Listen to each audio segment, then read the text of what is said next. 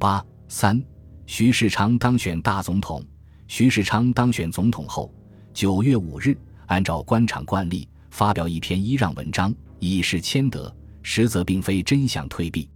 曹锟、张作霖、倪嗣冲等各省长官纷纷致电恭贺他荣膺大总统，并同声婉劝，其中以张作霖的捧场最为起劲。九月八日，他在分至徐世昌和国务院及参众两院的电报中说。我大总统当代齐英，巡轮冠冕，山斗望重，中外贤亲，正一应中选，正大位，得时则驾，解民道悬，以庆天而顺人，则时局虽危，未必不能挽回气运。所谓天生李成胜存续，以为社稷，斯人不出，如苍生何？若夫谦意为怀，拒而隐退，此皆山林隐逸，坑坑自守者所为，且为大总统不取也。废帝溥仪和训清遗臣们，从维护皇室利益出发，也敦劝徐务慈总统职。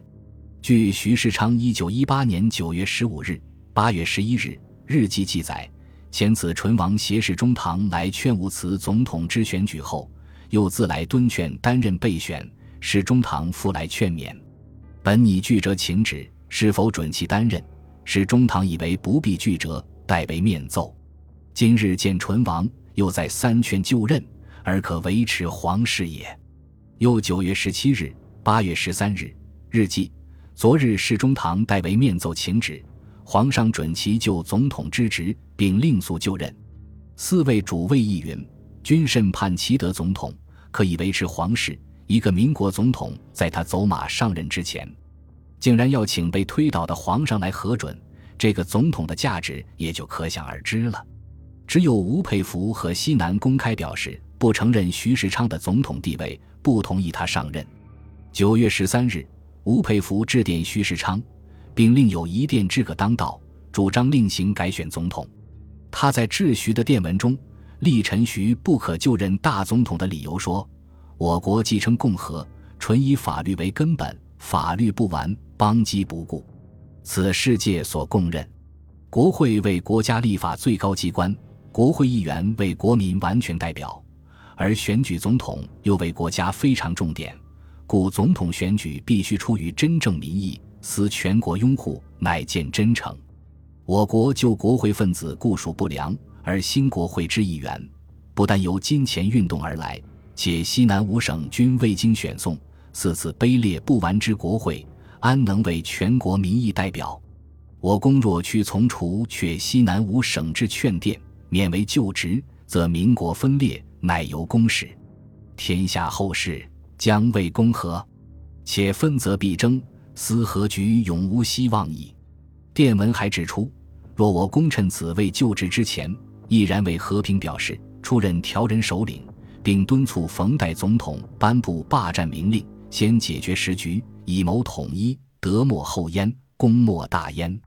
对于国会议员，通过另行改选。以期完美，届时国会有良好议员，重选总统自然舍功莫属，则西南既不以非法借口，中央亦得免违法子意，将士既无暴露之余，人民亦无涂炭之苦。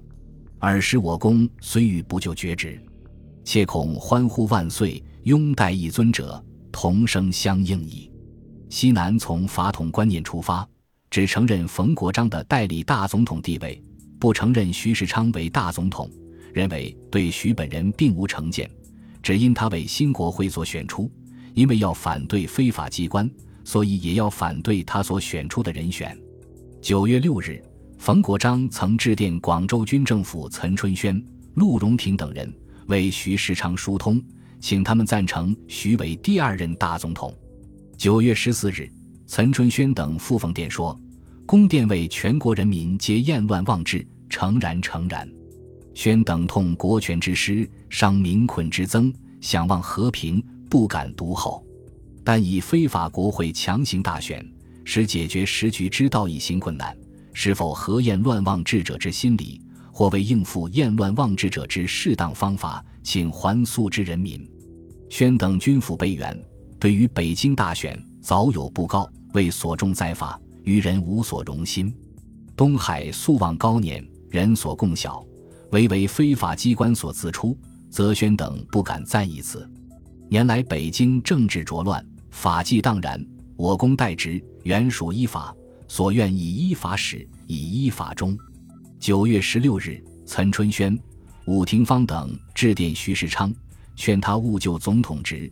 自国会被非法解散，约法精神横遭灼丧，既无以度奸人觊觎之心，更无以平国民义愤之气。护法军兴，治人当乱。北庭护恶，视若寇仇；周章为患，与日俱增。以为民国不可无国会，而竟以私意构成之；总统不可无继人，而可以非法选举之。自公被选，国人深慨北庭无悔祸之成，更无以测公义所在。使公能毅然表示于众曰：非法之选不能救也，助乱之举不可从也。如此，国人必高公义。及仇视国会者，或敢公一言而知所辩计，急乱止暴，国人敢忘其功。西湖公虽辞职，而非法国会之选举，竟无一词以正之也。窃吕公为细察，受奸人蛊惑，不能坚持不就职之旨，此后国事亦难收拾。天下后事将为公何如？后徐世昌上任，曾设法促成南北议和，谋求南北和平统一。但安福国会和他本身的地位涉及到一个法统问题，就成了南北妥协和解的难题和一大障碍。显然，吴佩孚和西南反对徐世昌就任总统，矛盾并不是指向徐本人，而是指向主战的段内阁和由段派所操纵的非法国会。紧接吴佩孚九月十三日致电徐世昌之后，曹锟因其当副总统的欲望未能得到满足。加上其部属等前线将领坚决主和，已于九月十四日致电京沪各报馆，也打着救国救民的旗号，在其洋洋洒洒千余言的电文中，一反其以前主战的态度，痛责国内戏强之斗和五人权力之争。他说：“民国七人，祸变侵寻，正朝之湍急未平，地狱之争横欲裂，始则一方相怨，继而同事相仇。”触扰纠纷，于斯为烈，穷其流疾，虽胜者无以善其后。今日戏强之祸，待如狭路之逢，一言以蔽之，曰权力竞争而已。国史具有国家之观念，何暇争权力之攘夺？国不频危，民生已促，颠连之状，呼吁之声，社稷充耳不闻，熟视无睹？萧萧然为个人权力仕途，内讧方殷。外侮将至，寻此以往，力召危亡。覆巢之下，焉有完卵？他要求全国同胞不分枕域，事事协助，推诚相与，事成共建。为大厦将倾，尤需众目撑持。切望当世明达，即起而共挽之。曹锟虽不如吴佩孚态度鲜明，但这是他第一次正式表示反战主和立场。前此不久。他因受北京政府指责，还旅电申斥吴佩孚，现在却不顾一切与吴唱一个调子了。同日，曹锟还有一电致徐世昌，同时分电国务院、参众两院各当道，声称地方之于中央，负心所托，甘诚所寄，既担拥护之诚，为大局策万全，非为一方徇私意，为一诏谋幸福，非为一人谋禄位。这更是明显向段内阁的挑战，对主战派的有力打击。曹锟电报发表后，吴培孚、李奎元等于二十日通电表示响应，要求早息内征，促成和局，并提出请曹锟主持一切，请长江葛都仍任调人，公推东海先生为调人领袖，则和局之成易于反掌。在总统选举以前，段祺瑞曾有起退的表示。而在徐世昌当选总统后，他反而渺无声息。原来段本人并无下野之心。八月三十一日，他发表愿意辞职声明，在署稿时曾对他的一个亲信说：“不能无此语，亦并不重此语。可知其辞职云云，不过是为了敷衍舆论、应付时局而已。”段左右的人如徐树铮等，亦想竭力维持段内阁不变。徐世昌又当然表示挽留，不能劝退，故相传有一时绝不更动内阁之说。但此时段祺瑞由于为军事和财政问题所困，已处于绝境，实非下台不可。而曹锟、吴佩孚的电报又具有明显的逼宫倒戈性质，实对于段阁恋战下一针砭。九月十五日，段祺瑞看到曹锟的电报后，顿时仓皇失措。当夜即召集各要人在府学胡同私邸开紧急会议。会上，靳云鹏同徐树铮展开激烈争论，认为非速退无以自全。结果，段祺瑞决定下野，随即与徐世昌商量继任内阁人选问题。段的下野为徐世昌上任和冯国璋的下台铺平了道路。由于除吴佩孚和西南方面反对徐世昌上任外，包括曹锟和长江三都的北方各都都一致催请徐就职，同时段派也盼冯国璋速即下台，徐既不能违反段派的意愿，并指望因冯下而断一下，故决定于十月十日就职。九月十六日，梁士仪和王一堂到徐宅行授受新大总统当选证书礼。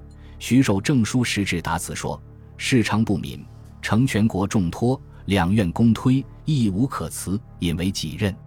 此后厉行宪政，发扬国光，感节寸长，寄福于望。十月九日，段祺瑞正式向徐世昌递交辞呈。十月十日，徐世昌在怀仁堂正式就任大总统职，同时与冯国璋行交替礼。他在就职宣言中表示，愿以诚心谋统一之进行，以义力达和平之主旨。国使细强之物，修养可期，民国前途庶几有之。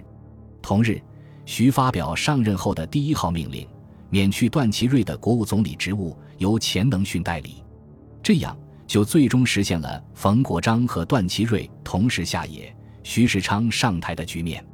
段祺瑞递交辞呈那天，还发表了一个退职通电，表示以后专任参战督办，以贯彻参战宗旨。